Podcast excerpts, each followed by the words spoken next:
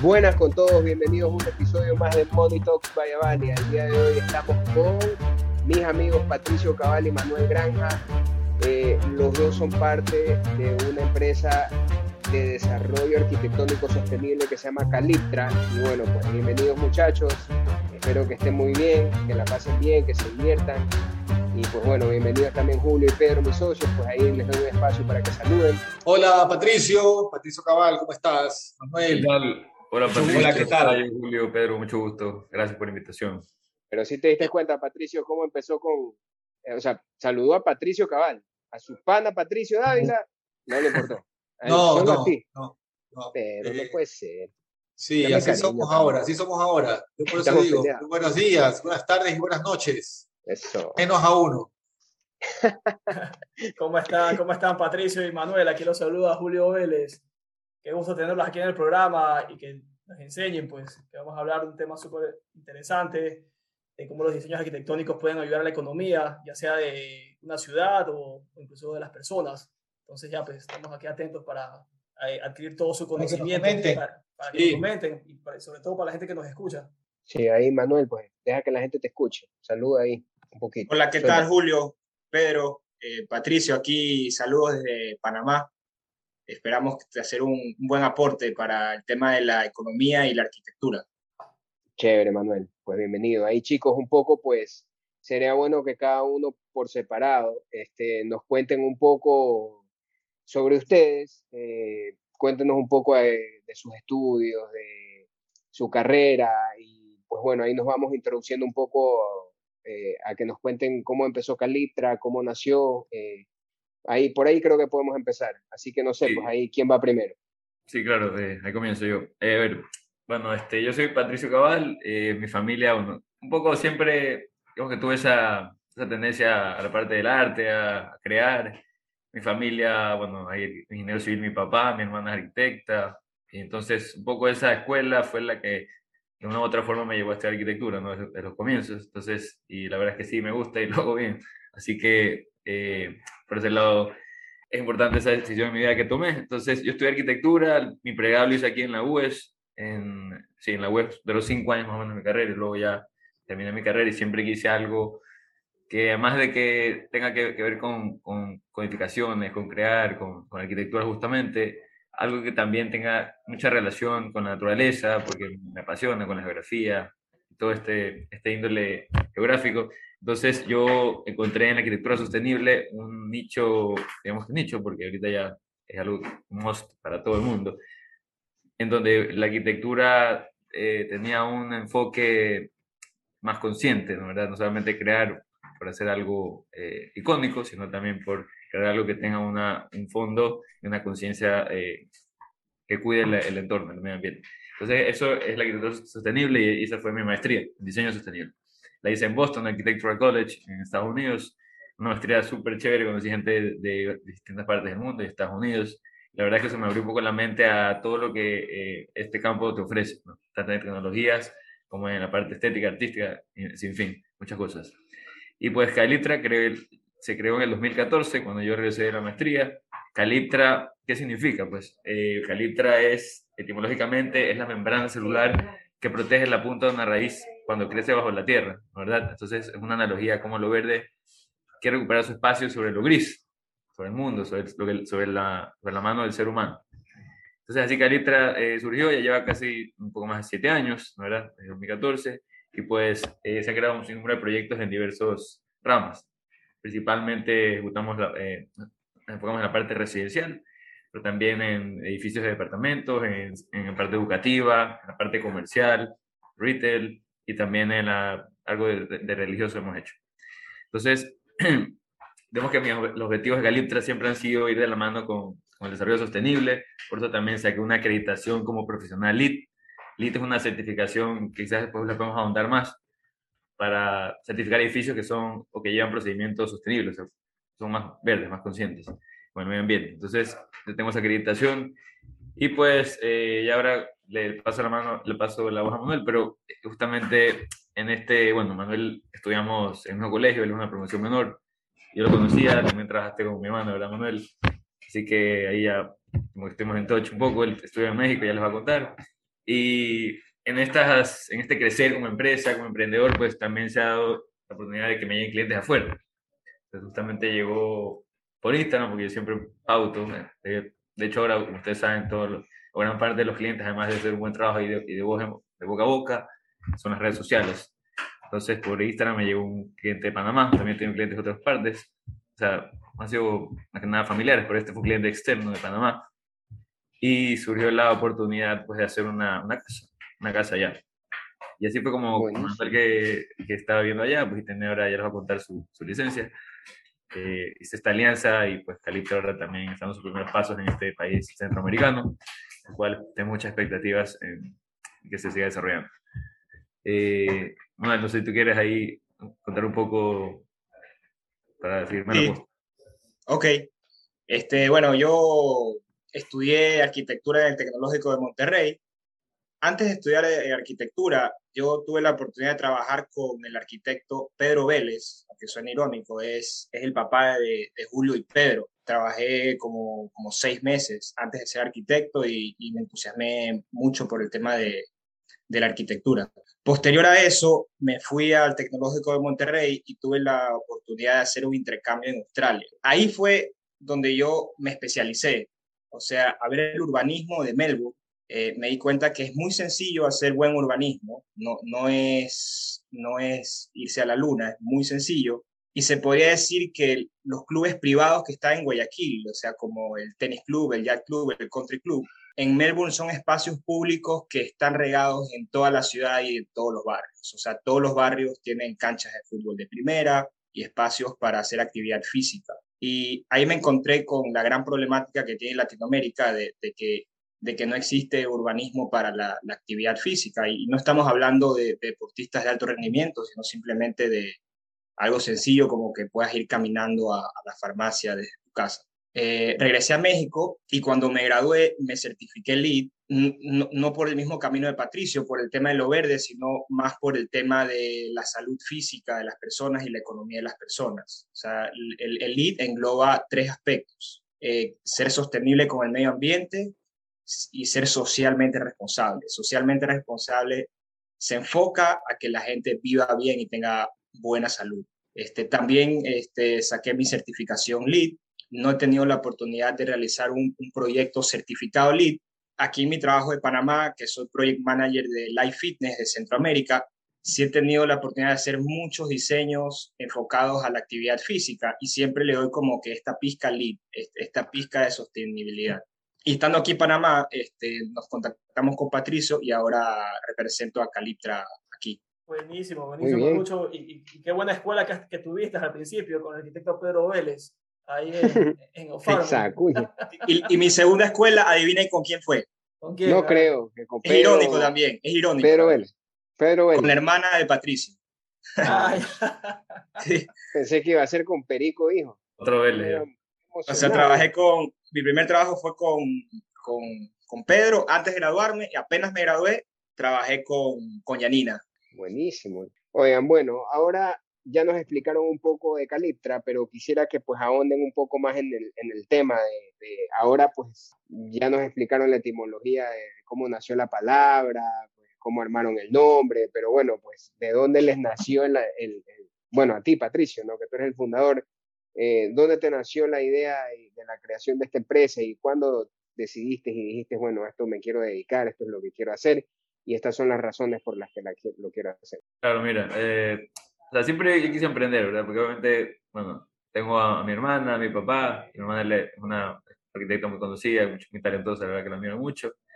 Y, pero igual siempre yo quise hacer algo mío en el sentido de que, bueno, el tema sostenible, sí, pero eh, darle un enfoque a mi arquitectura en donde pueda darle, bueno, este realce eh, caminado a la, a la, naturaleza. Y pues a mí, si yo no hubiera estudiado arquitectura, no sé, creo que hubiera sido geógrafo o geólogo, no sé. Me encanta todo lo que es la ciencia de la tierra, la naturaleza. Entonces, creo que un poco por inclinarme en eso fue que Caliptra enfocó en el tema sostenible y pues eso es lo que quiero representar un poco a través de la materialidad de, mi, de mis proyectos eh, y todo lo que hago.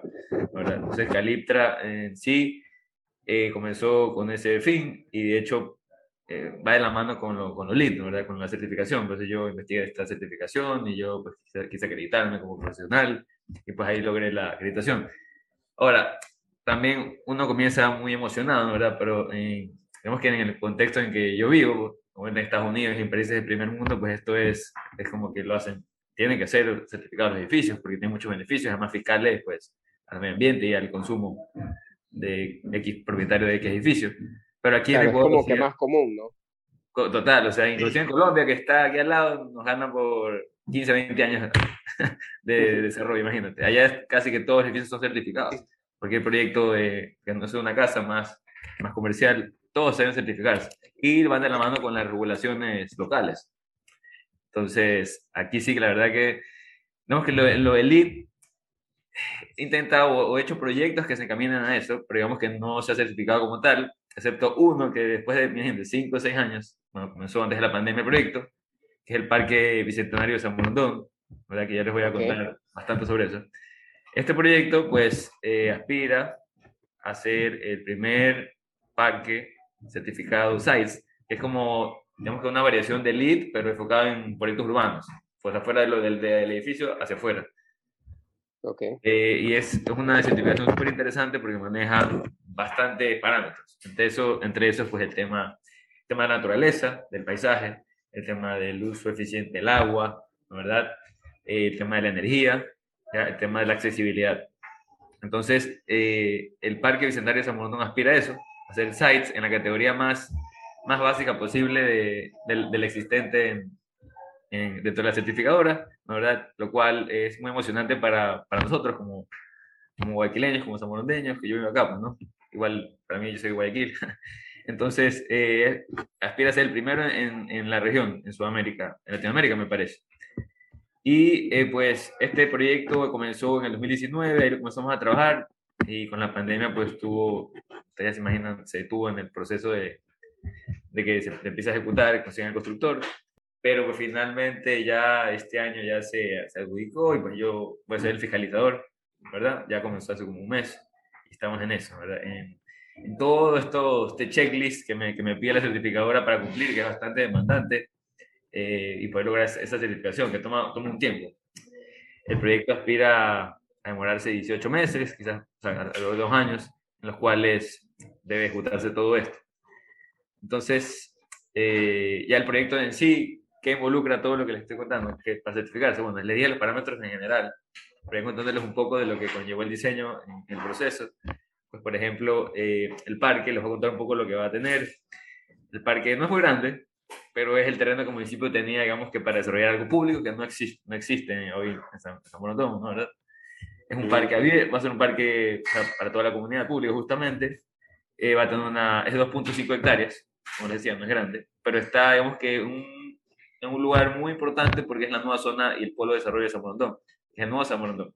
Está el ingreso, si, para que se ubiquen geográficamente en el sitio, está, si ustedes entran por Ciudad Celeste, hay un redondel, puesto una gasolinera, bueno, justamente ahí donde hay una vía paralela a Parque Jardines de Parque Magno, una vía que se va a conectar hasta, hasta la vía San Borondón, San Borondón original, atrás, casi por Monte Tabor, hacia el PAN. Entonces, todas estas hectáreas son inmensas es el nuevo San Borondón. Y este parque está justo ahí, que es una redondela entre la gasolinera, que, está al lado del Soler, y Jardines del Parque Ahí está el, Parque Bicentenario de San Borondón, de 2.5 hectáreas. Entonces es la entrada al nuevo San Borondón. Entonces, ¿qué va a tener este parque? Va a tener este, unas eh, ciclovías, eh, de yo, para, para correr, con un sendero. Estos senderos y el concepto del parque siempre fue hacerlo algo que te traiga a la memoria lo natural. Cuatro elementos de la naturaleza. Entonces, en este sendero, que es el, perímetro y este anillo que bordea al, parque, eh, va a tener una, un, temático. Tiene una parte enfocada en la tierra, en el aire, en el fuego y en el agua. En el agua. Entonces, es chévere porque vas interactuando con el espacio. Además de un parque donde lo natural te trae relajación y te invita a ver algo muy bonito, estéticamente, visual. Es algo que también tú puedes como interactuar y vivirlo. Es un poco la, la esencia de, este parque, ¿verdad? Además de ser certificado y tener mucho, mucho sustento ecológico.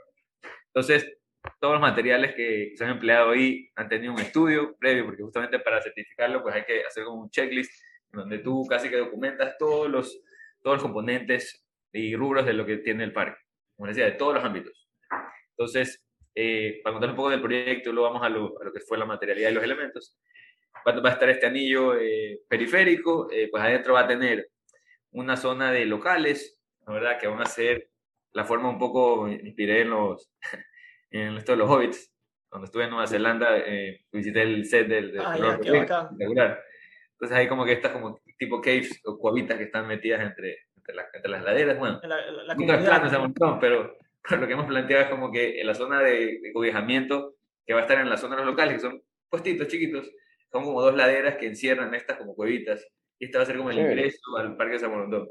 Estos localcitos van a ser unos 40 metros cuadrados, pequeños, con una placita en el medio, eh, y con una, como, una serie como paramétrica, no paramétrica, pero una serie de repetición de estructuras reflectantes. Un poco lo que sucede en los parques que se usa mucho ahora, como el de BIM en Chicago, ¿ya? en el parque que está en, en Millennium Park, este tú interactúas y te ves tú reflejado. Bueno, puedo tener ese concepto, pero no, no algo igual. Hemos hecho una, una, repetición de elementos que va a estar en el ingreso, donde tú puedes como que tomarte fotos. Y de hecho, ahora mucho de la arquitectura y eso es, es, es que sea instagramable, es que sea algo memorable en tu experiencia de vivir este espacio creado por un arquitecto. Entonces, eso va a tener el parque en su ingreso. ¿verdad? Y luego tú vas a estar eh, entrando en esta plaza donde van a haber muchos árboles, eh, seguramente lo usarán para cosas itinerantes como mercaditos o qué sé yo, un espacio abierto, una pequeña plaza, no pequeña, más o menos una plaza, con un área verde, un área de, de bancas, árboles que te sombra, huevo de iluminación, huevo de chorros de agua, ¿verdad? Y bordeando esto, pues un área, eh, áreas verdes, áreas de, para mascotas, una rampa de acceso a una, a una loma, porque en el centro del parque, que es el corazón y el núcleo, habrá este como, esta pequeña, pequeña, sí, esta pequeña lomita donde donde habrá una pileta central escultórica y tú vas a poder meterte abajo de la loma porque va a haber una galería de arte, una galería café. Queremos que sea, que quizás hubiera Coffee lo coja, no sabemos, aún no se ha hablado sobre eso. Pero porque el parque va a estar en cuña. Ay, no, no, estás gratis, haciendo cuña, cuña gratis estás haciendo. sí. No quiero que sea, yo no creo que sea Sweden Coffee, pero quiero que sea Sweden Coffee. Lo queremos, como fan digamos como una, en genérico, una cafetería. Claro, el, el, Starbucks de Guayaquil. El Starbucks. de Guayaquil. Un Starbucks, un Starbucks. Oye, Patricio, pero una, una pregunta. El, el, el, plan y el proyecto se escucha excelente, ¿no? Es algo muy, muy ambicioso, eh, novedoso. Eh, y cuéntame algo.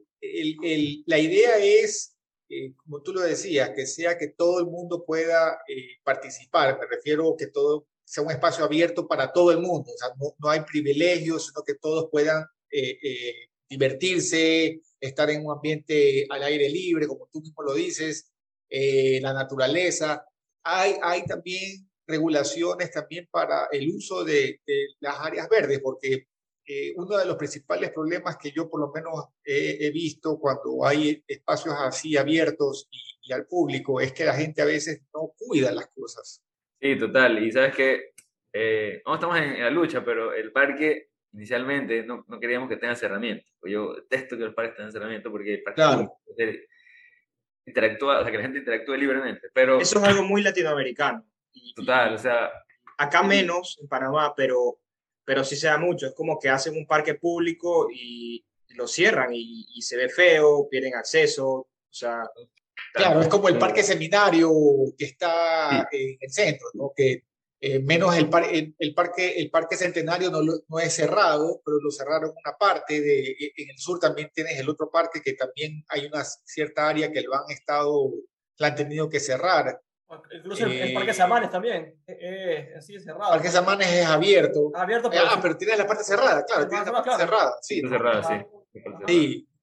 Ajá. Eh, y, eso, y eso, como tú dices, Manuel, es, es mucho que tú, en Latinoamérica tú dices, en Panamá no se ve eso sí se ve. Este, hay, por ejemplo, para contrastar un poco, el Guayaquil tiene el Malecón 2000 y Panamá tiene la cinta costera, que el Malecón 2000 eh, recorre todo el río y la cinta costera recorre el mar y prácticamente tienen la misma distancia y, la misma profundidad, se podría decir. Eh, acá le un enfoque lead, aunque no es lead, el enfoque es, es lead. Este, ¿Por qué? Porque es un, es un espacio abierto, con, muy fácil, con accesibilidad, eh, muy, que es muy fácil, tiene bastantes paradas de buses, este, puedes ir caminando rápido de, los centros comerciales. Eso también lo puedes hacer en el de Guayaquil, eh, pero siempre está abierto. Entonces, tiene ciclovía y la gente hace ejercicio de 6 a 8 de la mañana, es cuando más lleno está. La gente está trotando y en la tarde la gente va con sus hijos este, a, hacer actividad física, porque si a veces si uno dice ejercicio, la gente pudiera interpretar que es esta persona que está trotando con su reloj y, quiere hacer algún tiempo. No, actividad física nos referimos a algo básico que, todas las personas necesitan, así como dormir, si quieren, si quieren mantener una, una vida sana. Eso es mucho más complicado hacerlo en el, en el Malecón 2000 porque tienes pocas entradas, entonces ya para entrar es mucho más inseguro para, las, para, para las mujeres porque están lejos de, de algunos puntos. Y, y, ese es el enfoque, o sea, el, aunque el Malecón 2000 le hacen un centro comercial para que con, por medio de, de esta concesión se pueda automantener, no cumple 100% con las necesidades de, de, salud de las personas y, que debe cumplir un parque, a diferencia de un, de un parque abierto. Por eso, generalmente los arquitectos este, de cualquier generación. estas fórmulas no, son fórmulas nuevas. Siempre tratamos de hacer los parques abiertos con bastante accesibilidad, con sombras y que la gente pueda caminar y, los niños andar en, bicicleta. Yo creo que en el Malecón 2000 es hasta prohibido que los niños anden en bicicleta. Y, pero hay, otros, sí, hay otros factores que, del tema de la, de la, de la seguridad, eh, el mantenimiento del parque, que, la gente le da mucho miedo a los tomadores de decisiones y le ponen la reja. Yo, esos son los dos factores, creo, el mantenimiento y la seguridad. Se asustan, pongámosle reja. Pero en el primer mundo no es así. Los parques son totalmente abiertos. Entonces, sí pienso que debemos esforzarnos más para copiar los parques que ya están funcionando en el primer mundo. O sea, ¿tú crees que la principal preocupación que esta gente tenga, no sé, es que, le, es que la inversión la, la gente no la, no la proteja? no sé, quizás que les roben las cosas. ¿Cuál crees tú que sea la... ¿Ah? O sea, sí aumentan las probabilidades de que, por ejemplo, vagabundos duerman en el parque, si tú no le pones la reja. O sea, es un tema de, estadística. O sea, si, si, en el Malecón 2000, en el año, no sé, uno o tres vagabundos te, te, duermen en el parque, si tú le quitas la reja, eso podrá subir de, de 10 a 20. Este, claro es algo significativo para lo que la gente para de San Borondón no quiere, porque a decir chuta, le vamos a quitar un poco, aunque se ve, sí, yo comparto con ustedes, no sé, creo que no se vería tan, tan bien estéticamente, ¿no? Eh, bueno, pero te, pero te cuento que eh, antes del Malecón 2000, bueno, ustedes son los más jóvenes y yo soy el, mayor del grupo. Eh, poquito, poquito. Ustedes no se han de acordar, pero antes del Malecón 2000 todo eso era un malecón que eran puros parqueaderos eh, y normalmente y eran, y eran muelles. Y el, problema que tú tenías es que existía mucho, mucho vagabundo, mucho vagabundo durmiendo ahí en las noches. Ese era uno de los problemas, mucho robo, ¿no? Eh, y nunca estuvo cerrado, o sea, eso siempre fue abierto. Y creo que por ese lado también puede ser lo que dice Manuel, lo que eh, en espacios abiertos eh, estás invitando a que el que no tiene dónde dormir encuentre ahí su, su espacio para, para poder este, pasar la noche. Pero, pero en todo caso, yo, yo viendo un poco la, como tú decías, Manuel, al principio eh, trabajaste con mi papá, ¿no? y siempre en la parte arquitectónica yo he visto cómo, cómo hay tendencias, ¿no? hay, hay mucho, muchos cambios en, en, en el sector y entiendo también que van, van como que eh, innovando, ¿no? O sea, así como la tecnología va cambiando, eh, en la parte arquitectónica también hay, hay, hay cambios. Este tema de la sostenibilidad, ¿cuál es la, la parte en la que se basa? ¿Dónde está el fundamento eh, en el cual ustedes dicen, mira, por eso que, que tenemos que irnos hacia esta parte? Bueno, voy a decir primero algo rápido y, y después Patricio creo que les puede complementar. La sostenibilidad se basa en tres puntos, el lead, que, que, debe cumplir un proyecto. Uno, que sea amigable con el medio ambiente para que los recursos se mantengan a las generaciones futuras. O sea, eso significa que si yo hago una casa, que esa casa no comprometa los recursos de mi hija, ni de mi nieto, ni de mis nietos. Ok.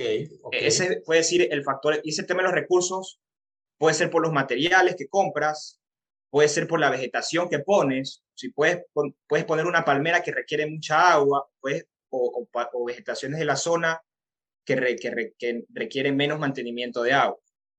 Ok, ok. El, el, otro de los puntos es que sea económicamente factible. O sea, el proyecto sí se tiene que poder, poder mantener por, por sí solo, se podría decir. Este, ese punto depende de muchos factores. E, e, es, difícil poner como que ejemplos porque ya es como un tema de economía.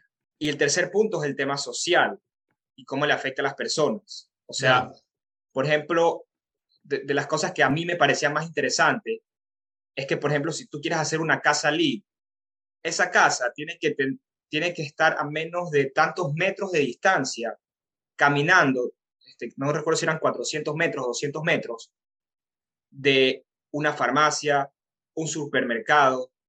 Y si no cumplías ese punto, ni siquiera podías participar en el proyecto. O sea, no había forma de que tu casa sea LEED. O sea, eso ni siquiera que te da puntos, sino que era un prerequisito. ¿ya? O sea, si, si tú tienes, por ejemplo, un terreno que, que, que está a, a, 20 metros, 20 kilómetros de Guayaquil, entonces voy a hacer una mansión aquí y yo lo voy a rellenar de paneles solares y le voy a poner vegetación en la zona, esa casa no puede ser LEED. O sea, la casa tiene que estar cerca de donde hay otras estructuras para que la gente pueda ir caminando y, y fortalecer la misma infraestructura de la ciudad. Y, eso no tiene que ver, y perdón, eso no tiene que ver con eh, planificación urbana. Sí, sí. Y como en Ecuador y en Latinoamérica se reglamenta muy poco. Correcto. Que en los países del primer mundo sí te lo reglamentan.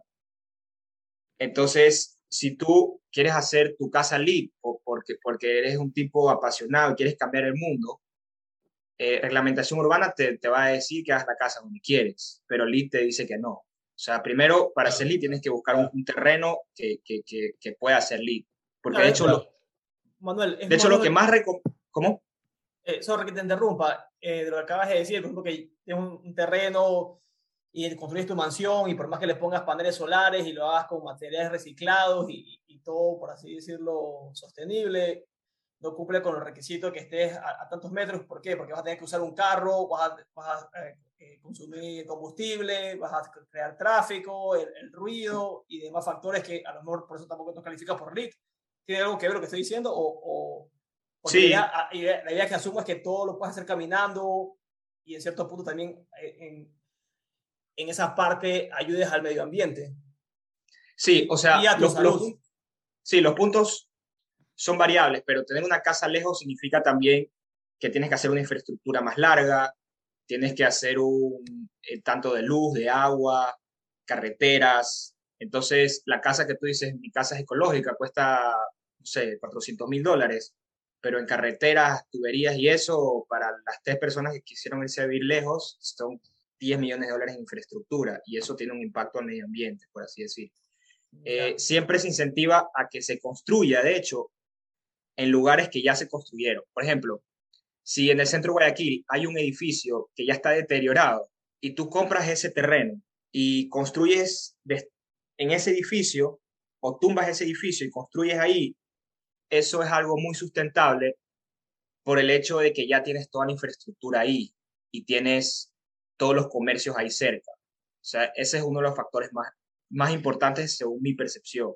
Y, eso, eso puede ser comparado con lo que pasa en Nueva York que, que, que, Nueva York pues ya no tienes donde más este, hacer, este, ¿cómo es? crecer, ¿eh? pero resulta que eh, empiezan a ver las renovaciones, eh, destruyen edificios para construir uno nuevo, más grande o más moderno, dentro de una zona en la que ya está, como tú dices, este, urbanizado, o sea, ya, está, ya, ya tienes otros, otros elementos de infraestructura. Sí, ahí cumpliste un, un gran paso para hacer lead. E, es, esa es la palabra, estar en terrenos que ya estén urbanizados. ese es uno de los puntos más importantes. Ok, ok. Eh, yo pienso que esto, el tema de la sostenibilidad a veces se, resulta un poco también relativo, porque eh, para ser totalmente carbono neutral, ¿verdad? Tú puedes ser carbono neutral viviendo en el campo full off-grid, fuera de la red. ¿ya? Claro. Eh, Patricio, creo cuando dices carbono, ca- carbono neutral para lo- la gente como yo que no está familiarizado con esos conceptos, más o menos qué es. Son, se refiere cuando eh, lo- todo lo que es las emisiones de gases de efecto invernadero expedidas, lo que dan al ambiente, equivalen a cero. Es decir, que, lo que produzca tu casa o tu oficina, qué sé yo, sea cero. Ya Patricio estaba O- pensando en o- parrillada. O que busques la forma, que busques la forma de, de- de reponerlo, ¿verdad? O de reponerlo, correcto. Ajá, con sembrando Claro. árboles o contraponiéndote con otra, otro algo positivo. Mi hijo, tú no sabes de eso, pues si nosotros somos de la época de Capitán Planeta. Tú estabas pensando ya en la parrillada. Carbono y Nosotros- enseguida ya estás pensando en la carne. No, no, Ecuatoriano Suiza tiene, tiene la certificación. Ah, perdón, perdón. Capitán sí, Planeta, sí. de hecho, era mi... Era mi ¿Tu superhéroe preferido? Sí, encantado. ahí está, pues ya, ahí por ahí vamos. Oye, oye. No, deja que termine, deja que... Ah, ya, estaba- perdón, estaba- dale. ajá, deja que- Va a complementar lo que dijo Manuel. Entonces, entonces, tú puedes estar en el campo y ser totalmente sostenible, pero lo que Manuel se refería, enfocándose en que en los desarrollos inmobiliarios, tú es una ciudadela, el hacerlo más alejado de la ciudad no es más sostenible, por más que digas que es verde y estás en medio de la naturaleza, no, porque todo lo que conllevó ejecutar ese proyecto en la instancia, pues, emitió demasiado gases de efecto invernadero, demasiado combustible, fósiles, etc. Entonces, en ese sentido, sí, obviamente es negativo y lo que LEED quiere y eh, promueve esta, esta certificación especial, porque hay un montón de certificaciones. El LEED, está BREEAM, está muchas otras, Energy Star, verdad, que regulan este, este tema, es eso, ¿no? ¿verdad? que tú seas lo más eficiente posible en, en lo que tú vayas a, a desarrollar, hablando de construcciones. Entonces, sí, lo que promueve ya en el, en la- en el punto de vista ya más urbano, ¿no? ¿verdad? Este, claro, vivir en una zona más densa, que es lo que dice el nuevo urbanismo, es mucho más sostenible porque obviamente tú te desplazas menos, tu oficina está cerca, todos los, los comercios y toda la educación está cerca tuyo. Entonces, desde, desde ese punto de vista, el nuevo urbanismo se enfoca en eso. En la, en la, Claro, en la es buscar, es buscar que, que tengas Sí. todo, todo, o sea, todo relativamente cerca. Que no tengas que moverte de lado a lado sí. para poder salir De hecho, a un, hacer un algo. proyecto hablando de urbanismo que quiso imitar este New Urbanism, que es una, así se llama, es una, por, me fue el nombre del autor, pero bueno, este nuevo urbanismo, un poco lo que tiene Plaza Lagos, aunque no creo. Plaza Lagos maneja ese principio, pero obviamente aquí no hay nada de eso y, y fue una novedad porque no existía, ¿no? Entonces, por el principio, pues, la idea de Plaza Lagos es tener un centro como un pequeño mini town, mini pueblito ahí con su con comercio, etcétera, y una escuela, como hay de Batán, todo eso, esa es como la idea del nuevo urbanismo. Obviamente en un contexto más denso, en una ciudad más consolidada quizás donde, donde hayan quizás más eh, amenities, más servicios cerca de, la- de los habitantes de ahí. Pero esto como fue algo aislado, digamos que así, no es que era algo sostenible porque todo el mundo iba a Plaza Lado desde no sé dónde en Guayaquil para conocer. Entonces, es como algo bien planificado, digamos que Ya sabes, ya sabes cómo, cómo es aquí en Ecuador, hermano. Aquí Una en- Claro. entonces- Eh, exactamente. Oye, pero Claro. bueno, entonces hay un poco quizás ya, va, ya empezamos con lo que nos cuentas a entender y a marcar la diferencia entre, entre lo que hacen ustedes y lo que es este, los modelos convencionales, ¿no? Entonces, eh, quizás ahí nos puedas remarcar cuáles son las diferencias con estos, estos eh, eh, modelos convencionales. O sea, el, el modelo convencional vendría a ser el que, el que se encarga de construir los espacios lejos, quizás no utilizar materiales reciclables, no sé. Ahí quizás nos da Eh, un masterclass.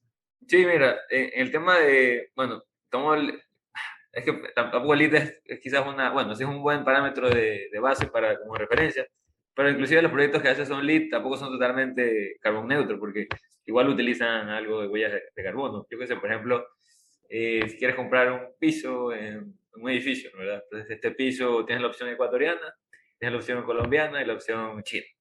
Normalmente la opción ecuatoriana te va a dar más puntos, ¿ya? Pero quizás la opción Claro. ecuatoriana en durabilidad no es la mejor y te repercuten más gastos de mantenimiento, que tampoco es bueno y no te da puntos. Entonces quizás la china, no sé, era la mejor, pero la colombiana era la intermedia. Entonces, siempre buscaré como ese punto medio, ¿ya? Por más que tal vez de Colombia igual te genere efectos negativos al ambiente, pero bueno, tenemos que buscar lo menos mal en el contexto general de, de, de X proyecto. ¿ya? Entonces, siempre es analizar todos esos puntos, desde el punto de vista de materiales, desde el punto o de sea, vista del agua, de la energía. Sí, como dice Patricio, o sea, el lead eh, no siempre vas a ser carbón neutro, pero a veces e, el, el lead lo que te ayuda a estar en, ciertos parámetros. Por ejemplo, si tú vas a comprar una cerámica en, en Italia, como, es, como el material se desplaza mucho, mucho, mucha distancia, puede ser que, que, no clasifique para los puntos lead. Entonces te obliga a comprar algo que esté a tantos metros de distancia de, de la construcción. Entonces ya entraste dentro de un parámetro. El proyecto sigue siendo no carbón neutro, pero por lo menos ya no, no, no manchaste tanto el, el, planeta, se podría decir. Como que reduces un poco la, esa, esa emisión de, de, carbono. Eso es lo que busca. Ya. Eso es lo que busca este tipo de certificaciones. En, el, en, el, en el punto de medio ambiente, que es preservar los recursos para las generaciones futuras. que ese es uno de los puntos que tiene que ver con los materiales. Y, por ejemplo, uno de los puntos que me gusta a mí del LEED es otro factor de los materiales, que de hecho eso no lo aprendí en la universidad, lo aprendí en el LEED. Todos los materiales tienen un factor tóxico. Entonces, haciendo la analogía con la comida, así como hay comida que no es orgánica y que es orgánica, y la orgánica te cuesta un poco más, pero sabes que es más sana para ti, exactamente lo mismo pasa con los materiales. Eh, entonces, el LEED te da puntos si tú usas una pintura que está certificada, que emite cierto grado de toxicidad. Lo mismo el piso, lo mismo las puertas. Todo. Entonces, ahí es cuando te ayudas a ti y a tu economía. Eso Por ejemplo, me mencionaste, Manuel, eh, el tema de los gimnasios y, los pisos de los gimnasios que a veces usan, que es ese piso de caucho. sí, exacto. O sea, por ejemplo, yo que tengo experiencia en gimnasios, eh, no voy a decir la marca del piso, porque después aquí, aquí me reta Julio. Pero, pero hay pisos que, que, hacen en Colombia que te cuesta 5 dólares el metro cuadrado y, lo, y otros que están, lo hacen en Estados Unidos, en Europa y te cuesta 30 dólares, 40 dólares el metro cuadrado. Tú ves este piso y dices son exactamente igual que bruto el que compra el piso en Estados Unidos. Pero este piso en Estados Unidos, el caucho que utilizan y la forma como lo procesan, cumple con los parámetros para, para que no sean tóxicos. Cuando tú entras a un gimnasio que no tienen estos pisos, con bajo, tú hasta te sientes mal, porque eso tiene mucho, mucho olor. Y ahí es donde LEED ayuda a la economía de las personas a que la, la, cuenta de salud que a todos nos va a llegar, a algunos le llega a los 90, a otros le llega a los 80, a otros a los 70, a otros 60, te llegue lo más tarde posible. ¿No? Eh, con los materiales que, que el lead, si quieres ser lead, tienes que usar materiales que no sean tóxicos. O sea que hay, alguna, hay algunas cosas que veo eh, eh, dentro, de todo, dentro de todo este proyecto, ¿no? Por un lado está el tema de que te fomenta a que no te expandan, las ciudades no se, no se sigan expandiendo horizontalmente, sino preferible que sea vertical, de lo que yo entiendo. Es decir, no es que porque eh, mientras más lejos me voy con la naturaleza, es un, es un proyecto mucho más ambiental, sino que estoy fomentando más un desarrollo que le va a costar al final al, al, al gobierno, pues, al país, ¿verdad? Y lo otro que tiene que ver con la calidad de los materiales, que no tiene que ver con un tema de precio, sino que tiene que ver con un tema de toxicidad o de, eh, o de el buen material. Enfocado en la salud también de las personas. ¿Verdad? Así es como lo, como lo entendemos, ¿no? Correcto, sí. Eh, el lead es un Excel.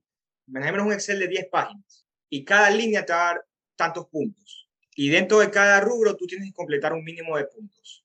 Eh, por ejemplo, en, en, en, la parte urbana tienes que llegar a 15 puntos. Entonces, eh, la casa la hiciste en un lugar organizado, eh, te dan tres puntos. Eh, tiene a menos de 200 metros una farmacia, un supermercado, da tres puntos más.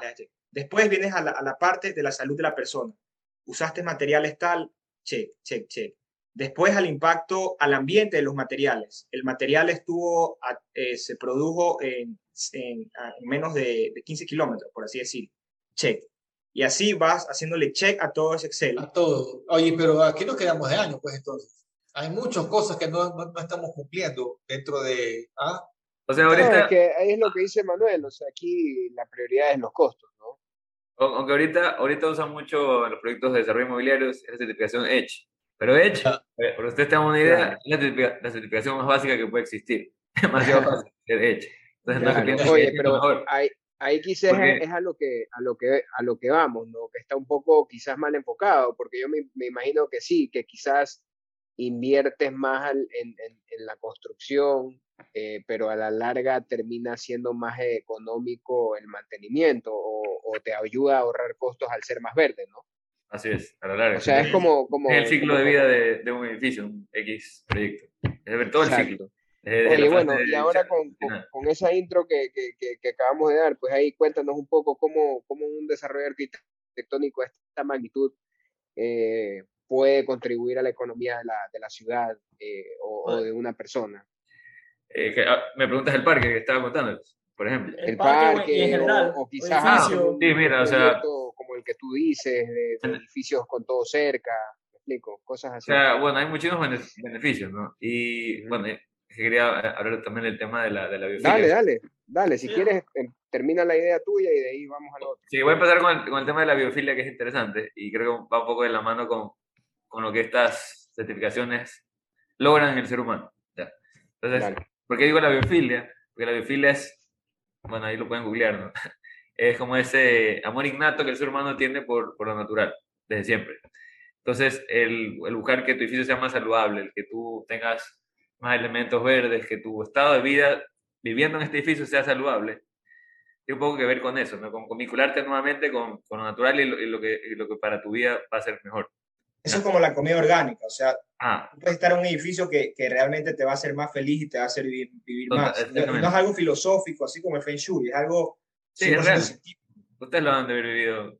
Ahorita en la pandemia, no sé, pues quién, si vive en una casa o en un departamento, capaz, ahí vieron los conflictos de vivir, o fue la esposa, no sé. horrible, no. Yo estuve en un departamento, Pero en este caso... estuve en un departamento de 70 metros cuadrados con cuatro personas. Ya, bro, y, y tenías algo verde ahí, algo bonito para ver, no sé. Pues, Nada, la mata tenía cemento, hermano. Y la maceta, ya. Ahí. la lechuga, ahí, había la refri y veías la lechuga. La lechuga era lo más verde. Exacto, era lo más verde que había. Entonces, tener, tener este vínculo presente es muy importante. Ya, y no solamente está en ver algo verde, sino en tener cosas y, usar cosas que para ti te, te hagan sentir mejor y te hagan, un, mejor ser humano que habitando este edificio sea, sea todo más confortable. Entonces, eh, proyectos, ¿qué beneficios traen? Por ejemplo, eh, ahora el tema del parque. El parque traería beneficios en el hecho de mantenimiento. Si pones plantas nativas, el consumo de agua va a ser mucho menor. En el parque va a haber una laguna, les cuento un dato interesante. Una laguna artificial, obviamente, va a ser hecha eh, por, por, por el hombre, obviamente. Y esta laguna va a tener un sistema de filtros naturales para que siempre esté transparente, con algas, con plantas acuáticas, piedras, un sistema de filtros, súper interesante. ¿Y dónde se va a obtener el agua? No va a ser de, de la empresa, de la red de, la red de agua potable de la, de Amagua, no, sino que va a ser de, de pozo. Se ha hecho un estudio de, del agua, de la calidad del, agua eh, subterránea, ¿verdad? Y de ahí se va a obtener el agua. Entonces, como, como su ciclo y su mantenimiento es natural, pues, digamos que ecológico, eh, el consumo no va, a ser, no va a ser mayor. Entonces, eso es un ahorro para la comunidad. Ahora, además de los beneficios ambientales de, tener plantas nativas, que generan otros aspectos que a veces no lo sabemos, en la parte humana. O, sí, o sea, por ejemplo... Plantas polinizadoras, o no sé, muchos otros aspectos que traen el hábitat local. Entonces, este tema es importante en el sentido de los beneficios que trae la comunidad en el habitar. Eh, Manuel, ¿quieres decir algo? No. Sí, o sea, el ejemplo de cuántas veces hemos visto eh, el camión de agua, ¿no? Que va regando las vegetaciones que no son de la zona. A las 4 de la tarde que se queman ahí las plantas. Y, y, eso, entonces, en vez de que una persona pueda estar trabajando en, en, otra cosa, o sea, tienes que contratar un camión, darle mantenimiento al camión, ponerle gasolina al camión, cambiar el aceite al camión, cambiar las llantas al camión, todo para regar unas plantas que se puede haber solucionado si se ponía vegetación de la zona. Entonces ahí ya empiezas a ayudar al medio ambiente y a la economía. Y tú sí sabes de dónde sacan esa agua, ¿no? Porque no es agua de río ni nada. Eh, eh, yo el otro día eh, vi cómo el tanquero sacaba agua de un estero, pero un estero totalmente... no sé, contaminado. Totalmente contaminado. De ahí sacaban el agua, se iba el tanquero y veía cómo después estaba echándole agua a las plantas. O sea, ni siquiera en eso cumplimos eh, una, una norma. Pobre plantitas. Pero bueno, este, el, sí, beneficios, bueno, y ahorita saben también que la, la, empresa eléctrica ya tiene regulado lo de la energía, o sea, si tú tienes un sistema de paneles solares en tu casa, ya lo hemos implementado, este, tú puedes correr el medidor para atrás, es decir, que tú puedes darle energía que tú no consumes a la empresa eléctrica y pagas en contra, o sea, ya no pagas. Entonces, este sistema es, no es con baterías, es con un convertidor de, un convertidor de energía, no que lo, que lo pasa a la casa cuando lo quieres usar y pues si ya no lo usas, te lo va mandando a la, la red. Y esto te, genera ahorros en tu planilla. Entonces ya está regulado eso para que sepan. Si quieren ah, poner en sus casas o qué sé yo, sí. Eh, obviamente la inversión te costará 10, 15 lucas, pero tenemos que lo devengas en 3 a 4 años. Y chutas, eh, con, este, con, este, sistema que vale 25 años, tienes 20, no sé, 21 años, 20 años para que disfrutes todo este ahorro. Entonces sí vale la pena. Y esto es algo que, por ejemplo, no tienes que tener un certificado para saber esto y para que ahorres energía. entonces, es una forma de tenemos que hacer dos casas pegadas y ahí nos compramos los paneles entre los ah, una dupla. Correcto, claro. Claro, correcto, correcto. Ahí los hermanos. Pero Julio seguro dice, pongamos todo y, y yo me llevo la luz. No, pues se comparte. No, pues Julio creando polémico, y has venido polémico. Sí, ha venido, no sé qué le, qué le ha picado. Parece Jaime Bale. Polémico. oigan, chicos, oigan, bueno, pues y ahí, no sé, termina, ahí ya terminamos la idea, Patricio. Sí, creo que sí, bueno, ahí leo algunos beneficios que hay el hecho de ser sostenible, eh, hacia enfocados en nosotros como habitantes de esta, esta ciudad. También, eh, sí, ya hablo de los materiales, ahora también el tema del agua en el, en el, consumo, ¿no? hay ya sistemas que las aguas grises tú las puedes usar para riego con, con X, X, equipos que te permiten este tratamiento. Tratamiento, claro. plantas de tratamiento que son más ecológicas, ¿verdad? Porque son a través de ciertas bacterias que permiten que estos sólidos se conviertan en abono orgánico para las plantas. Entonces, eso es chévere, los huertos a mí, me encantan, a mi esposa le encanta. Yo vi un planta bajo un departamento y en el patio un huertito de ciertas, ciertas especies que de repente los usamos para comer o para hacer un té. Entonces, el vivir esta vida un poco orgánica es, interesante, tiene sus beneficios, además emocionales, también físicos, en la salud. Así que eso un poco ahí tengo esta idea. Sí. Oigan, chicos, y, y, y ahí un poco ¿Qué casos de éxito nos pueden comentar de, de, construcciones que tengan esta certificación? sean, aquí no hay ninguna, ¿sí? Sí, eh, sí hay algunas, pero algo que, uno que me encanta es el aeropuerto de Galapagos, el aeropuerto de Baltra. No Ah, ese es el que es todo de madera. Es como, ajá, es increíble, es aparte porque tónicamente es, es, bonito, tiene muchos elementos bioclimáticos que, que, permiten este funcionamiento espectacular del edificio. Me parece que es Gold o Platinum certificado, que es uno de los tops de la certificación LEED. Ah, sí. sí, es, increíble. Si han ido a pues bueno, chequenlo todo. Pero ellos usan energía para climatizar el edificio, usan unos ventiladores gigantes. No es eh, aire acondicionado. Tiene paneles solares, tiene materiales reflectivos en las cubiertas para repeler el calor. Todo ventilaciones cruzadas. O sea, el diseño que se hizo fue pensado para que sea. Bien pensado, claro. El piso es de cemento pulido, por ejemplo. ¿Pero por qué cemento pulido? Porque cemento pulido es más fácil mantenimiento y alto tráfico cosas así que usted dice, ay, pero esto no es ecológico. No, sí lo es porque tiene otros beneficios. Entonces, analizando los contextos y la materialidad y el funcionamiento de los sistemas, ahí entiendes, ah, es verde por este por lo otro. Entonces, e-, es súper, súper chévere y, y chequenlo en fotos porque la verdad que es bien interesante. Yo sí he ido, yo sí he ido, pero no sabía que tenía este certificado y, y, estuvo diseñado para cumplir con todos estos parámetros. Sí, yo tampoco sabía, no, no tenía conocimiento. Sí, también aquí cerca tienen a, Plaza Batán. Ya. ¿Dónde es? Por qué? ¿Por qué creen que puede ser notificado Plaza Batán? ¿Cuál es Plaza Batán? Viendo para Ciudad Celeste. Sí. Ahí tiene la certificación. Eh, Kiwi tiene. Tiene. Tiene Silver y. Ah, la que está en la entrada. Sí. Tiene porque, ah. ¿por qué? ¿Por qué? te iba a preguntar por qué, ¿no? Yo no veo por ninguna parte. Les voy a contar por qué. es que claro, lead, lead no, es, no es, uno se imagina lead ah, que, tiene baja y eso, pero no. No, no, no, eh, más bien ah, voy a, voy, a, voy a ver si estoy acertando. Debe ser porque todo ahí eh, es, un solo, es un solo ambiente, puedes caminar desde o cerca tienes otras urbanizaciones donde la gente puede simplemente caminar e ir y tienes ahí un, en un solo lugar muchas cosas. Tienes farmacia, tienes supermercado, tienes tiendas, tienes restaurante. Posiblemente tienes más ejercicio, no sé. Eh, tienes alrededor eso, sí, claro. Sí, por eso, pero no solamente por eso. Es algo del, del, contexto, que, sea, que tenga varias funciones en el uso de los locales, está bien. Pero es también, por, bueno, si lo ven como que ya arquitectónicamente, vemos, vemos toda este, esta plaza, primero, tiene color blanco, el color blanco es un color más reflectivo que el color oscuro. Entonces, eso te apunta, ah. porque repeles el calor. Otro, otro factor interesante en la forma del edificio es que tiene soportales. Los soportales son un elemento arquitectónico que te permite ser amortiguador del calor, porque te hace tener espacios de distancia, lanzamiento entre el sol y tu ventana.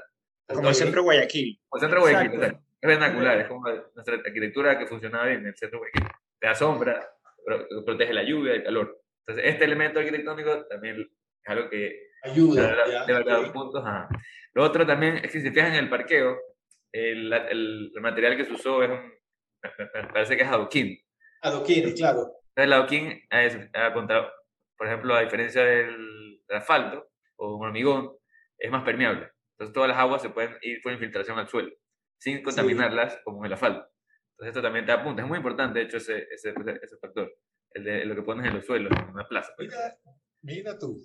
Tienes, tienes el mobiliario que tienes en, las, en, en todos los pasillos, es mobiliario ecológico, o sea, es una empresa que, que tiene sus procesos bien regulados, porque yo la coticé para el parque, eh, entonces hace mobiliario en hormigón, con un hormigón creo que reciclado, no, me acuerdo, de, de, escombros, con madera también, con certificación FSC, o sea, es súper interesante.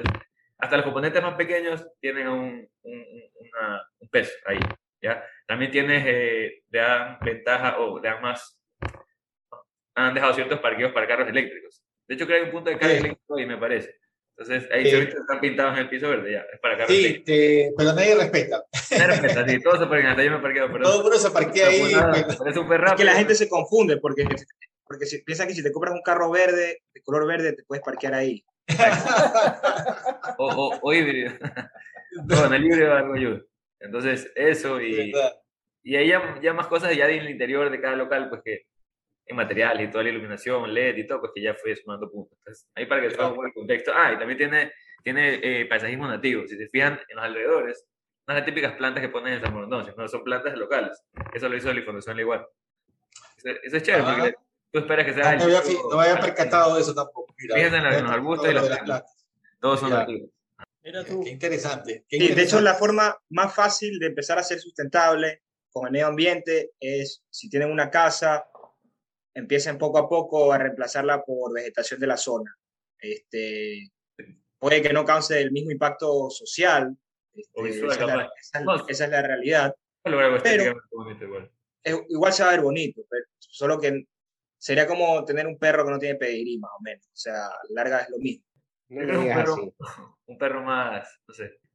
No, o sea, hay gente que le gusta tener perros con pedigrí, hay gente que le gusta tener las palmeras con nombre de no sé qué cosa, y lo aquí, y lo allá, y, y, a la larga una planta de la zona que, que, no, es, no tiene un buen renombre, se podría decir, te va, te va, te a dar un, mejor impacto. Y por ejemplo, y eso si lo quieres cuantificar, no sé si, si lo sepan o lo tengan a la mano en, en, números, en, tu finanzas más o menos, dices que esto te va a ayudar a cambiar tu, por las plantas de la zona en, un ahorro a la larga, no sé, un 10, 15, 20%, estoy inventando un número. Sí sí está como normado eso. Te ahorra casi el 50%, si no es más. 50%, chuzo. Sí. Que si no tuvieras las otras plantas y estar llamando al jardinero a cada rato y, regándolas y todo. Sí, de, de la tarifa. A la, a, la larga, bastante. A medida que uses las especies que vayan a ser nativas. Claro. Así que, bueno, eso es muchísimos beneficios. Así que ahí les puse como dos ejemplos de los que yo conozco y he visitado. A mí el ejemplo que más me gusta es el centro de Guayaquil. Sea, el centro de Guayaquil no es LEED, no tiene una certificación LEED porque no existía la certificación LEED cuando lo hicieron. Una vez yo tuve una, una oportunidad de ir a una conferencia aquí en Panamá de una renovación que querían hacer de un proyecto que se llama Calle Uruguay, que la querían hacer peatonal, y sacaron proyectos de tres ciudades. Dos de esas ciudades eran europeas y la tercera ciudad era, el, era Guayaquil, por el centro. El centro de Guayaquil es uno de los pocos lugares del mundo, me atrevo a decir, que tiene esa arquitectura tan diferenciadora y buena, con una lógica arquitectónica así académica, se podría decir. Yo no sé cuál es el ancho de las veredas del centro de Guayaquil. Eh, Patricio, va a tener entre unos 5 y 7 metros. Pues, contando ese portal, puede ser, sí. Sí, pongámosle que son 5 metros para no, para no, no, no digan que después exagero, y la mitad de esa vereda tiene sombra. Por eso es que el centro de aquí siempre está lleno y siempre hay gente caminando. Más que, su, por, su ubicación es por su arquitectura.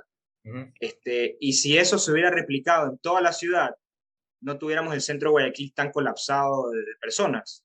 Pero hoy en día es el único buen lugar que puede ir cualquier guayaquileño. O sea, el, el, el, cualquier guayaquileño no es el 5% de las personas que, que, que, viven en Urdesa, San Borondón o Los Ceibos, sino el 95% que, que viven en las periferias. Y cuando ellos quieren pasar bien su fin de semana con sus hijos, van a ir al centro de Guayaquil, este, porque es la única opción que pueden caminar bajo la sombra eh, en los lugares comerciales o ya en los centros comerciales con aire acondicionado, como, son eh, el paseo, los, los centros, pero, pero eso, eso no, no, no, es urbanismo. Claro, el Malecón 2000 deja de ser interesante cuando tienes un solazo, me imagino, claro, nadie, nadie quiere estar en el sol, busca, busca los árboles, vas a estar caminando más hacia la zona de árboles probablemente, pero ya hacia lo que es el río, ya la gente empieza... O sea, el, Malecón 2000, eh, si, si, es bueno, eh, es una parte importante de, del centro de Guayaquil. Sí, pero es el conjunto con el, el, Malecón 2000 lo, lo, que lo hace increíble. Claro, si hace muchísimo sol, te vas a una sombra, igual tienes mil lugares donde puedes comer. Donde puedes, claro, también, es verdad, tienes bastante, bastante espacio eh, con sombra. Y, y, a nivel mundial y Latinoamérica, el centro de Guayaquil es, estudiado por, por, lo exitoso que es. Mira, ¿eh? Bueno, hemos aprendido algo nuevo. Válido para que veas. Oigan, bueno, y ahora que, que, nos das ese ejemplo del centro de Guayaquil, y pues bueno, ahí nos, nos cuentas pues un poco de, de esto. ¿Cómo ves a Ecuador versus al menos los demás países de la región en, este tema de urbanismo? O sea, ves que las ciudades están bien desarrolladas, por ejemplo, quizás ahí nos puedes comentar un poco de Cuenca, que dicen que, la ciudad es súper linda. Bueno, ¿cómo ustedes ven al país eh, versus los demás? Al menos de Sudamérica, ¿no? Este... nos vamos a comparar con, otros países que están pues mucho más avanzados, pero al menos aquí con los que estamos por ahí en una economía similar. O sea, yo pienso, depende de con qué países los compares. La verdad es que yo, yo no, no he ido a, todos los países. Este, me han contado que Buenos Aires es increíble, es como una ciudad europea. Y a mí lo que me preocupa de, de Ecuador es que no, hay, no se ve un, un, plan urbano de una reglamentación de a dónde queremos llegar. Y, y, pienso que eso es lo más importante. Antes, antes que, la, que la infraestructura de cómo está hecho es a dónde queremos llegar un plan estratégico de cómo se van a hacer las cosas en cinco años, cómo van a hacer las cosas en diez años, cómo se va a cambiar la reglamentación urbana en, cinco años para que los promotores se vayan preparando ¿no? y, no, les caiga de, de, golpe toda esta nueva reglamentación. Pero eh, la, la, arquitectura, para mí, más que, que, ser parecido a la, pintura, es más parecido a la medicina.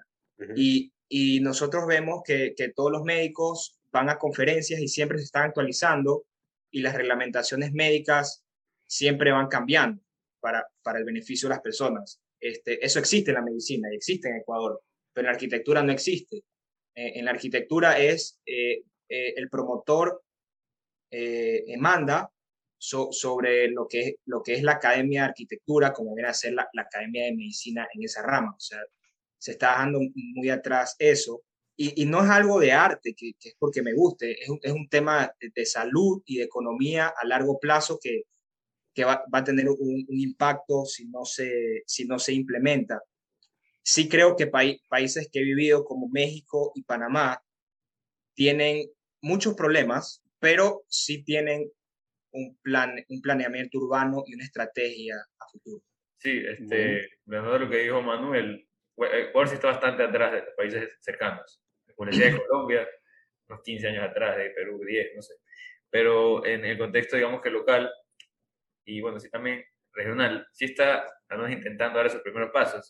Yo, de trabajé en la elaboración del manual de muros y techos verdes para Guayaquil, para el municipio, en donde se trató como que empezar a normal hace unos cuatro años. Eh, el, ya implementar sistemas verdes, jardines, techos verdes en las municipalidades y darte un incentivo fiscal. Porque ¿qué es lo que le mueve a la gente para empezar a emprender en esto? Que te dan incentivos. Entonces, mientras no las hay en lo que la legislación no te apoye, va a ser muy difícil. Entonces, ya hay esos primeros pasos. Quito creo fue el primero, Cuenca de por sí ya como ciudad lo maneja bien, aparte que su cultura lo ayuda. Y Guayaquil también ya hace algunos años comenzó con esto. Entonces, digamos que ya están nuestros primeros pasos, pero seguimos atrás. Porque obviamente culturalmente nosotros somos un poco, somos un poco, cortoplacistas, somos un poco más allá, un poco parte de nuestra esencia. Como, pero tenemos un poco de, de autoeducarse, la gente que viaja ya, ya lo sabe, entonces creo que es un proceso, estamos en eso, y quizás en unos 10, 15 años ya veamos esto como una norma, y lo que hemos hablado hoy pues ya va a ser muy visible a los ojos de todos. Entonces, es un poco como Ecuador, estamos, estamos atrás, estamos quedando, pero no, no, estamos quedando, estamos como que un poco atrás. estamos lentos. Paso a paso. algo de, por ejemplo, de, de, Perú, que estamos como 10 años atrás, pero yo cuando fui hace poco a Lima, no sé si tenga algo que ver con, con, lo que hemos estado hablando, pero al menos me paqueté, yo no soy arquitecto ni nada, pero el tráfico ahí era insoportable, o sea, era un tráfico 24/7, como si fuera Zamorondón en hora pico, y era todo el día, y en cierto punto eso también tiene que ver algo con el, mal desarrollo urbano o, Sí, en general algunos países de Latinoamérica no tienen desarrollo urbano eh, bien pensado. Sí, Lima no es el mejor ejemplo tampoco, pero yo, me refiero en contexto general en cuanto a pasos de, de querer hacer algo. Ah, ya, perfecto. Ya, la, ciudad ya, ya, planificada, sí, son un error. Este, Lima es un caos. Por más que tenga zonas muy lindas y muy bien planeadas, hay otras que son un caos. Y el tráfico es un problema muy grande. De hecho, el sistema de transporte allá es, creo, que es un fracaso. Totalmente. Sí. He estado en ese y en el de Sao Paulo, en Brasil, y, y es peor que el de Lima. Ah, pero Sao Paulo no está en, metro, Sao, Paulo. Claro, pero Sí, pero bueno, eso ayuda en algo, digo, porque se llama transporte masivo que, que, ayuda a enfocar. Ya pues sí la ciudad se ha, se ha hecho demasiado extendida. Realmente eh, el tráfico vehicular nunca se soluciona y, y ese es un concepto que debemos interna, interna, hacerlo interno, que el tráfico vehicular no se va a solucionar y tenemos que empezar a, a pensar en cómo solucionar la movilidad humana, porque esa es la que sí tiene solución.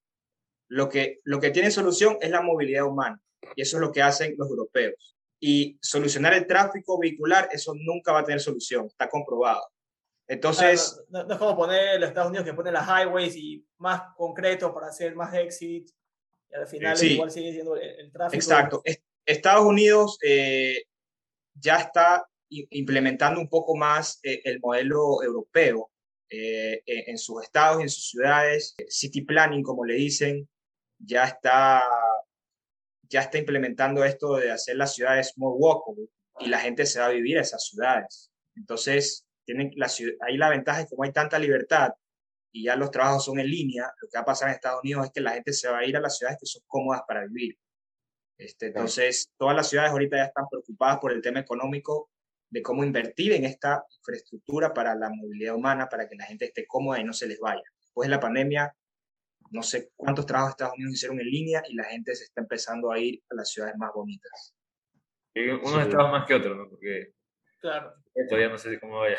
Pero, por ejemplo, Portland, Denver o Boston son ciudades súper que se caminan al lado más sostenible en el, desarrollo urbano como tal. Están mudándose a ese tipo de vida. Claro, incluso lo que dice Manuel, yo hace poco leí, no me acuerdo en dónde, si fue en un blog o en una red social, esas que al menos en Estados Unidos ya los jóvenes solo quieren trabajos remotos, casi ya no quieren presencial. Exacto. Es, un problema, loco. Mira, una de las cosas que, que uno se daba, se daba cuenta en pandemia era la hora de tráfico que te ahorrabas y la hora de, ida y de regreso, ¿no? O sea, imagínate, ya estando en casa, te levantabas, prendías la computadora y empezabas a trabajar. La verdad que sí, eso cambió. Ahí vimos cómo, cómo nos consumía el tiempo en, bueno, ahora hemos vuelto un poco, pero, sí te, nos dimos cuenta de eso. Claro, bueno, y ahora estamos volviendo un poco a... Les, voy a mandar la, la, polémica de, la arquitectura. ¿Quieren que se las diga o no? Sí, claro. Morondón sí tiene una solución para la movilidad humana. Ya, pues, mijo, yo te pago porque me voy a mudar ya mismo para allá. Morondón tiene que hacer dos malecones, uno en el río Dable y otro en el río Abajo. Y la, la dueña de las casas, porque te que, que sea peatonal y ciclista y con una tranvía cada uno, como que si fuera Londres. El problema es que eso colinda con las casas más caras del país. Londres, Londres es en el, en el sur, Ahí queda Londres. el, problema es el dinero. no hay dinero para eso. El problema, es el, no, el problema no es el dinero, el problema es el permiso para hacer eso. Y una cosita solo para decir lo que dijo Patricio, ese Londres que se menciona está chueco. Por si acaso. ¿Qué cosa? Él menciona el, Londres que está chueco. Eso, ah. eso, ya. Ahora sí, continúa. Oye, esto. Oye, oye, está picado porque no jugaron la Champions. Sí, o sea, realmente las soluciones sencillas de, urbanismo siempre están, no, son fórmulas mágicas, es copiar cosas que hacen en, los países desarrollados y que están funcionando e implementarlas. Claro. O sea, la, la, solución para San Brondón ya está, está en los otros países, pero, pero, ahí, tendrías, pero ahí tendrías que, ahí tendrías que, mm, que comprar casas, ¿no? O sea, que que sacar ciudadelas y cosas así. No, no tuvieras que sacar ciudadelas. Eh, yo hice un estudio respecto a los puntos que, que hay para conectarse. Y hay ah, suficientes puntos donde, donde puedes entrar. Puedes entrar porque el parque histórico, este, de ahí puedes entrar 500 metros más al norte, hay otra entrada, y así hay, hay muchas entradas para conectar esos puntos que te conecten con la avenida principal. Pero tal, no sirve de nada que si quieres ir, de, por ejemplo, de, de, Río Centro a la Torre, te, demoras como media hora por las vueltas que tienes que dar. Simplemente puedes ir a, hacia uno de estos malecones y usarlo como, como malecón, como peatonal, eh, ciclista, con áreas verdes. hay muchas cosas que se pueden hacer ahí. Bueno, chicos, ya llevamos casi una hora eh, conversando. Ha sido la verdad es que sumamente enriquecedor todo lo que hemos conversado. Gracias por su aporte. Ahí, como es de costumbre para nosotros en el programa, les queremos dejar unos minutitos como para que le dejen recomendaciones y sugerencias a la gente que nos escucha eh, y les puedan, les puedan dar algún tipo de consejo que ustedes crean que les pueda servir. Así que, pues chicos, les dejo ahí el micrófono. Eh, a ver, yo comienzo. Bueno, mi recomendación para para todos es que, bueno, hay muchas formas de poder contribuir desde nuestros hogares a, digamos, a, a tema de sostenibilidad, a que seamos más conscientes, ¿no verdad? Esto ya de la calentamiento global y todo lo que vemos, vemos ahora de escasez a veces de, productos o consumos o todo el encarecimiento por, por causa del petróleo, pues no son estas consecuencias de haber sido dependientes, ¿no verdad? De esto. Eh, creo que hay un niño por aquí, perdón, cliente. Preocupes. Eh, ahí editan eso. Bueno, entonces les decía que lo importante es que seamos conscientes desde, desde todos los ámbitos de nuestro, nuestro vivir, desde el consumo que generamos, como dijo Manuel en su momento, en los alimentos que, que, tenemos o los productos que usamos para, para, vestirnos, seamos más como curiosos en el hecho de investigar qué estamos comprando para X cosas en nuestras vidas, en nuestras familias, ¿verdad? Nos estamos alimentando, el agua que tomamos. De hecho, en mi casa ahora último puse un purificador, pero no solo es el típico de carbono que pones en el filtro de, la cocina. Uso uno para toda la cometida que entra a mi casa. Porque ustedes saben que el agua en Guayaquil ahorita está, se hace un análisis, está recontra contaminada. O sea, hay hasta desperdicios de fecales o demasiado cloro. Entonces, ya que soy súper eh, como que medio magnético con esto y, y, puse un filtro para toda la casa y pues ahora puedo tomar hasta agua de, de cualquier grifo. Entonces, no digo, que hagan esto, pero digo que, que hay formas de, de, vivir una vida más saludable. También, pues, eh, hay, hay, filtros también para, para cocinas, quizás más pequeños. También en, el, en, los, en los griferías que compramos, hay unas que consumen menos. Hay excusados y inodoros que también consumen menos y que no son muy caros. O sea, hay varias cosas, implementos de la casa que hacen que tu vida sea un poco más sostenible, ¿verdad? Y también confortable, porque eso es lo que buscamos. Y el hecho también de lo que dije en su momento, la parte de la, de la biofilia, es buscar siempre elementos naturales que, además de, darnos una, algo estéticamente muy agradable, es también que, que te generen ese, ese efecto positivo en ti, ¿verdad? Y capaz no solo en tu casa, capaz en tu, tu trabajo. Entonces, dale, dale un poco de... Así dices, ay, voy a estar en esta vaina, pero no, esa vaina te trae algo, algo positivo que tú no te das cuenta. Es poner una maceta en la casa y pues a la vez, ah, qué bonito o un jardín vertical en tu cocina ahí al lado. Qué chévere ver esto. Es como que eso positivo que te genera y que tú dices, ay, es un gasto, sí es un, un plus que te da un cierto confort y este, este, esta energía positiva en tu vivir. Obviamente hay para todos los bolsillos en, este tipo de implementos, pero hay, hay, maneras de lograrlo, ¿ya? Entonces, en, en, ser más verdes. Ese es mi consejo para todos. Listo, muchas gracias. bueno, mi Tú, Manuel. Bueno, mi consejo es que, como dice el dicho, que un gramo de prevención vale más de mil gramos de curación. Apliquémoslo en la, en la arquitectura. este, nosotros siempre estamos en la arquitectura, así sea en una calle, en la casa, en un cuarto, en una sala. Investiguemos, preocupémonos más, invertamos en una arquitectura que, va a que tenga un impacto para, positivo para nuestra salud, porque eso es lo que más le va a afectar a, a su familia, a ustedes mismos. Bueno, pues chicos, muchas gracias. Eh, gracias por su tiempo. Pues bueno. Yo tengo una recomendación, Patricio. A ver, cuéntanos tu recomendación. Así como aquí Patricio y Manuel nos están indicando y un poco invertir en la parte sostenible de tus viviendas para que también puedas ahorrar, con ese mismo ahorro eh, podrías eh, invertirlo. ¿Qué mejor forma de invertirlo que en portafolio futuro casas de valores y o en plus bursátil casa de valores? Ambas empresas son expertas que los van a ayudar mucho en sus inversiones y asesorías financieras. Esa es, bueno, esa es mi recomendación. Muy bien, buen, consejo. Excelente, excelente. Ya saben, chicos, ahí háganse un fondito ahí para que vayan ahí ahorrando lo que no vayan a pagar el luz con sus paneles solares. Así es, así es, ya, ya, ya lo vamos haciendo. Sí, oigan, bueno, chicos, muchas gracias. Realmente bacán, eh, chévere, innovador, pues que, que busquen una forma diferente de hacer arquitectura eh, mi hermano menor, ojalá que algún rato me escuche, sí, de ley que no le importa y ni siquiera me va a parar mucha bola en redes, pero bueno, él también es arquitecto. Así que en las conversaciones que hemos tenido ahí, él siempre me ha, me ha dicho, eh, me, ha dicho cuánto le apasiona el tema, pues y también tiene una forma eh, así de pensar así como la de ustedes. Entonces, chévere chicos, porque finalmente es algo nuevo, ¿no? No es más de lo mismo y pues bueno, qué, qué, mejor si podemos de alguna forma ayudar al planeta. Así que pues por mi parte, muchas gracias por estar hoy día aquí con nosotros. Eh, les agradezco un montón. Julio, también gracias a ti por compartir. Y pues Pedro, también ahí un abrazo a todos y pues no se olviden de seguirnos en nuestras redes sociales. Estamos en Twitter, estamos en LinkedIn, estamos en Facebook y en Instagram, por favor, eh, avalia.es.